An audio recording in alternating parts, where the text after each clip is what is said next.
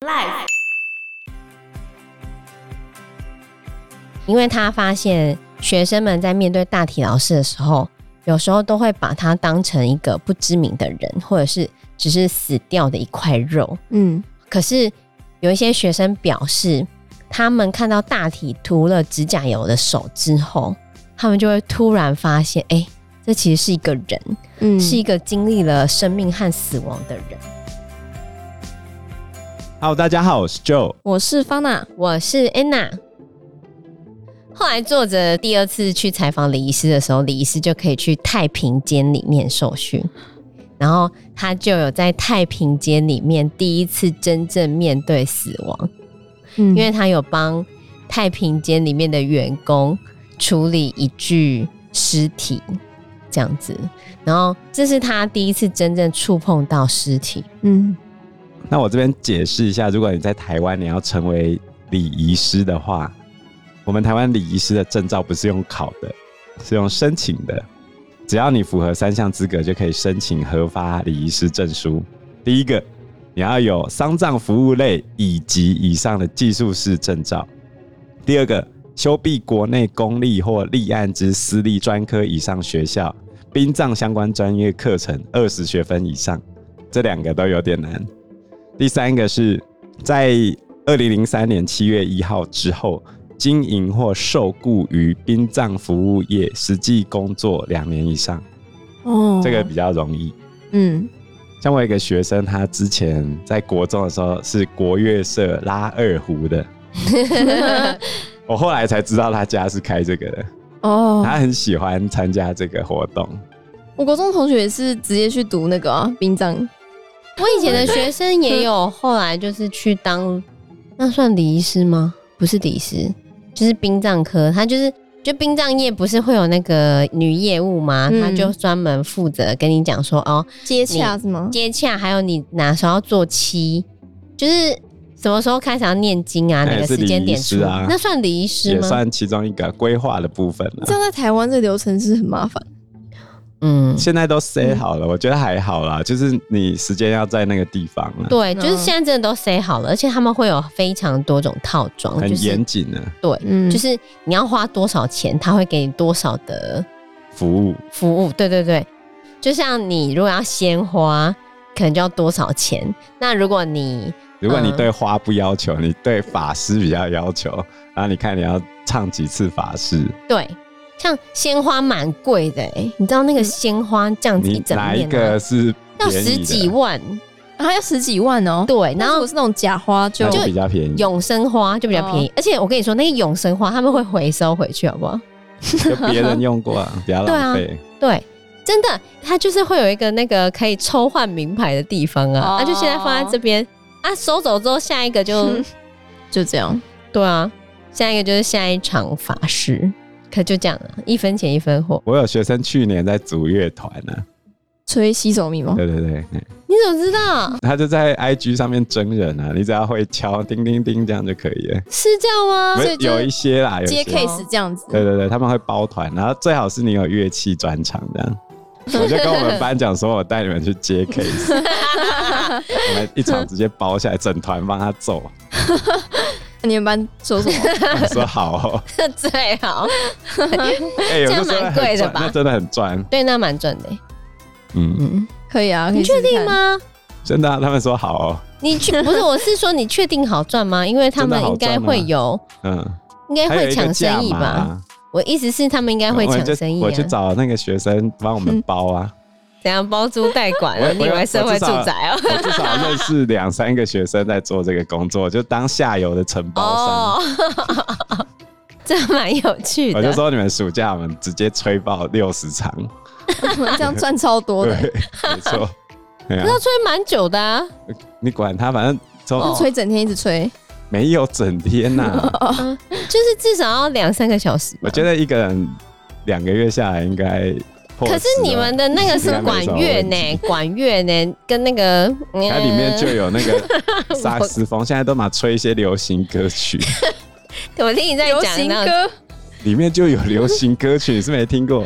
有哦，对我有看那个哦，我跟你讲，之前还有吹那些年的，我有听过。我看南投有一些就是很 fashion，好不好？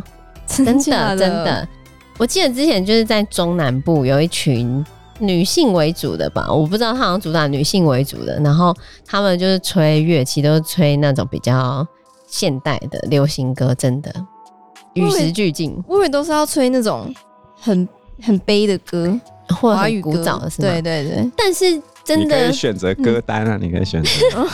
我这样讲好了，我觉得一个好的 set 就是你生前先把歌单都先勾好，看你想听什么，先勾好，然后放给大家听啊。比如说今天我想听三天三夜啊，离开地球表面啊，这样子，哎，不是都会有那个女生来跳舞吗？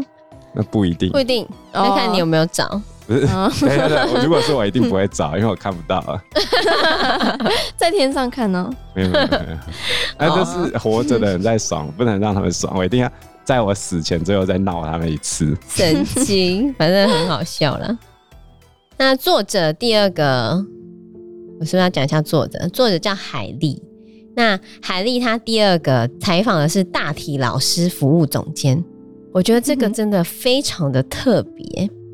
方娜知道大体老师吧？我知道，就是医学院会用的那些对对对，死亡之后你把你的大体捐出去研究。对对对，然后这一个他是大体老师服务总监，他就是负责接洽，然后负责照顾这些死者。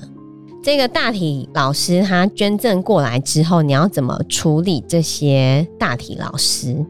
就是一开始大体老师被送过来之后，他可能要先帮他防腐。然后防腐的时候，他会先把他的体液取出来，然后打一些防腐液。防腐液里面就是有甘油，甘油就是保湿剂，然后还有酒精，还有消毒剂跟福马林。福马林就是防腐剂，会打进去大体老师的循环系统，总共会注入大概百分之三十的这些液体。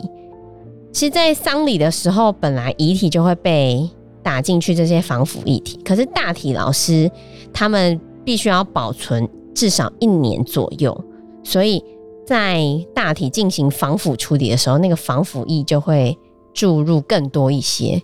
然后注入防腐液之后，整个大体老师就会外观变得比较肿胀，身体会逐渐脱水之后，那些浮肿就会渐渐的消失。嗯、然后他其实有进去看那个大体老师怎么被处理的。就是你在那个空间，你都会闻到就是那个福马林的气味，这个化学药剂。他说这个化学药剂就让人家想到高中的生物实验室，就是你如果打开那个蟾蜍玻璃罐的时候，就会闻到这个味道。我是不知道啦，因为我们以前的生物实验室是没有看那些，我们又不是理组的，对哦。那这个大体老师服务总监，他的名字叫做泰瑞。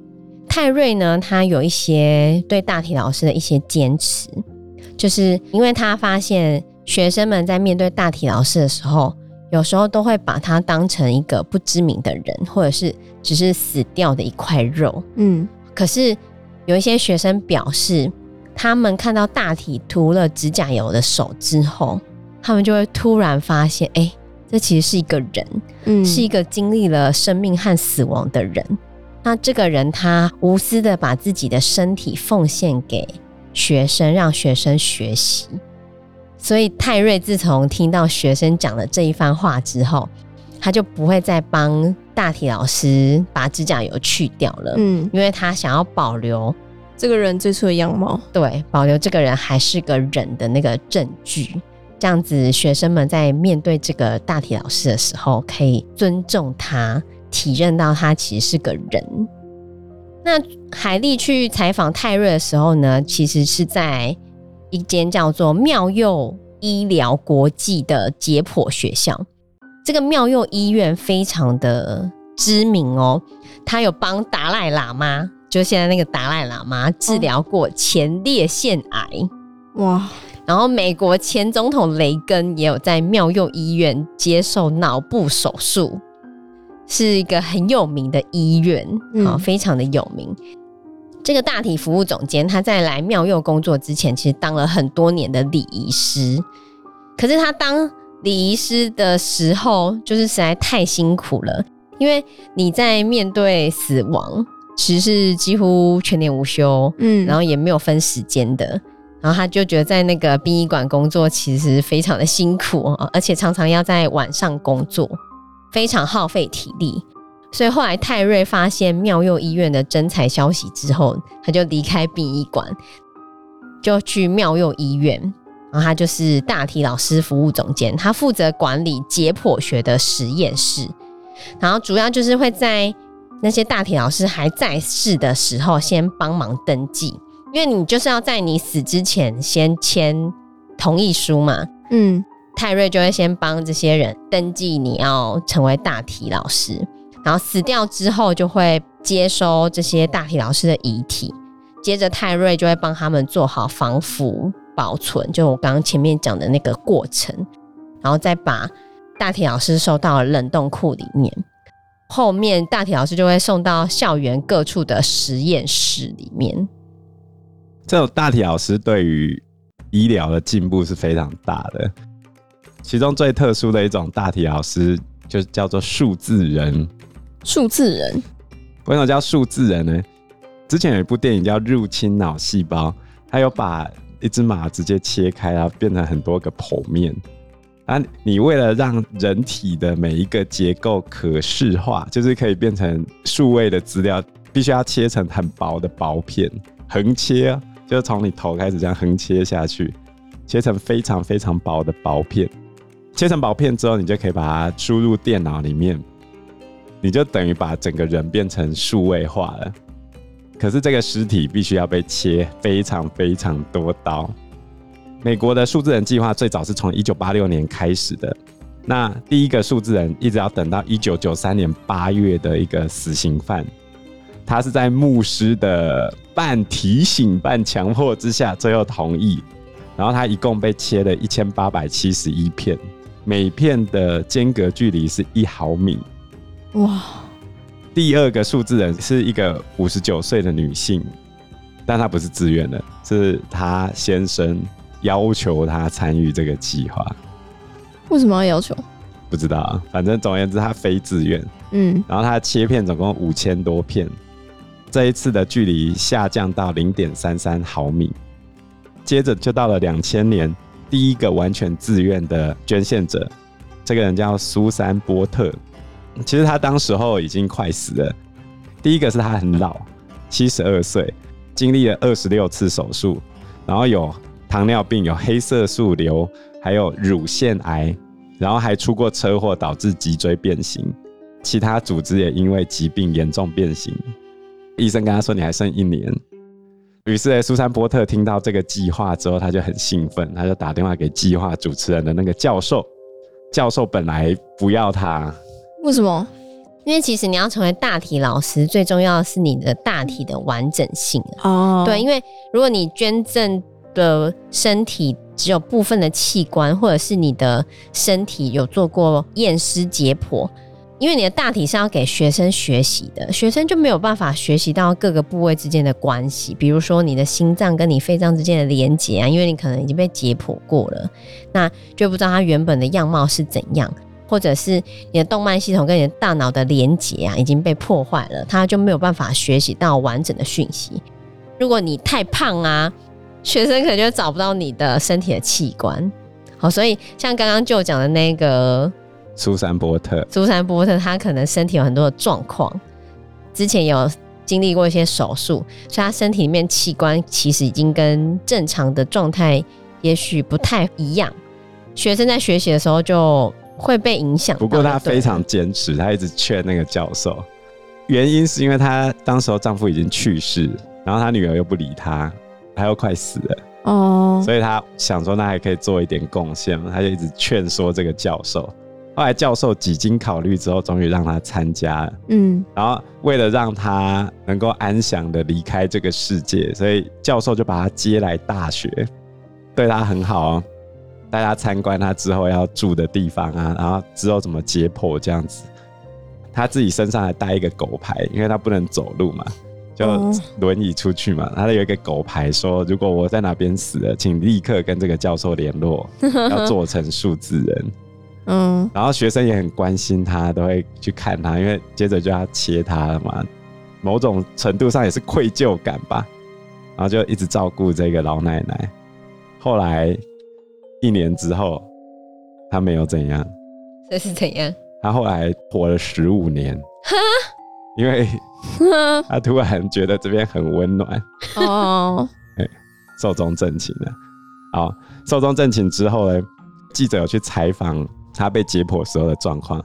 他后来又被冰在那个实验室里面一段时间。嗯嗯，有点类似那种冷冻肉出来，然后。解剖的方式是教授跟他的助手两个人拿着锯子，两边在锯肉，横锯这样子，一片一片切下来。他一共被锯了两万七千片，它的间隔密度是零点零六三毫米，那超难锯的吧？对，就是等于是巨冰肉这样子。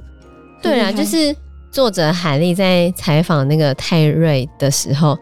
泰瑞也有给海莉看很多的那些器具，说、嗯、每个器具其实价格都非常的昂贵，那些工具都非常骇人听闻诶，像什么骨锯呀、医美手术用的纤细皮肤钩、肋骨剪、开胸器、刮刀，然后各种角度的剪刀，还有可以前后摆动割碎组织，再把碎组织吸出来的一种器具。随便一个器具都要一千美元哦、喔，很贵，三万以上。对，很贵。就是这些器具都是拿来处理这些大体老师的这样子，嗯、然后就还有一些是要清除骨髓用的骨砖啊，各式各样的特殊工具，看了其实你就会觉得哦，好痛，真的。那这些都是那个泰瑞他会用到的器具。泰瑞其实觉得这些大体老师非常的值得令人钦佩，嗯、因为他觉得你人生中最重要的东西就是你的身体，而且很多大体老师他可能一辈子都非常的保守，可是他却要把他的身体捐献出来给人们观看，甚至研究解剖，他觉得这些是最棒的赠礼。嗯，对，所以这是泰瑞他觉得这些。大体老师非常了不起的地方。泰瑞说，这些大体老师跟走在路上的生者是有一种直接关系的，因为其实每个月都会有一些医生是请泰瑞来帮忙。像有一个医生就用大体老师的手腕改良了治疗腕骨隧道症候群的工具，还有有一些医生要取出那些非常复杂的肿瘤的时候。他们就是会到大体老师这边来去研究，到底要怎么去开刀。就是有一种肿瘤是从病人的颈部开始，然后就像那个旋转踩柱一样，顺着他的脊柱向下延伸。然后你要开刀的时候，你就要像烤鸡一样这样子一直转这个病人。然后医生啊，就是会到这个实验室练习这种开刀的方式，练很多次。他们练了很多次之后，真的去开刀，然后这个病人有顺利的活下来，哇！所以他认为真的对医疗充满了很多的贡献。还有另外一个非常有名的手术，就是一个脸部移植手术。这个脸部移植手术呢，是一个耗时五十六小时的马拉松式的手术，开了五十六小时哦，两天半吧。还登上国际新闻，然后那个病人是一个三十二岁的男子。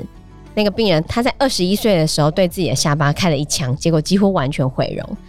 事发十年之后，有另外一个男子也是用枪自尽身亡。那他跟一开始那个毁容的那个男子的年龄、血型、肤色、面部构造几乎完全相同。医生就是等了三年，终于等到这一个人可以捐赠他的面部给一开始毁容的这个男子。然后医生们就是在这三年之间一直在练习。好，外科医生啊、护理师、还有手术技师跟麻醉师，他们花了五十个周末在泰瑞的实验室里面练习。他们会分组在两个小房间里面作业，然后就研究。大体老师他们头脸每一个神经和神经对脸部的影响，然后来去连接脸部神经。在五十周的练习之后，他们终于完成了这个非常非常高难度的脸部移植手术。这些都是大体老师的贡献。但是泰瑞有一个非常坚持的地方，就是当医生们在对大体老师练习完之后，因为不是要脸部移植嘛，两张脸会互换，他都会把他们的脸换回来。虽然最后大体老师被研究完之后是会去火化的，然后火化之后其实肉也看不到了嘛，但是泰瑞其实还是会把他们的所有的东西保存起来。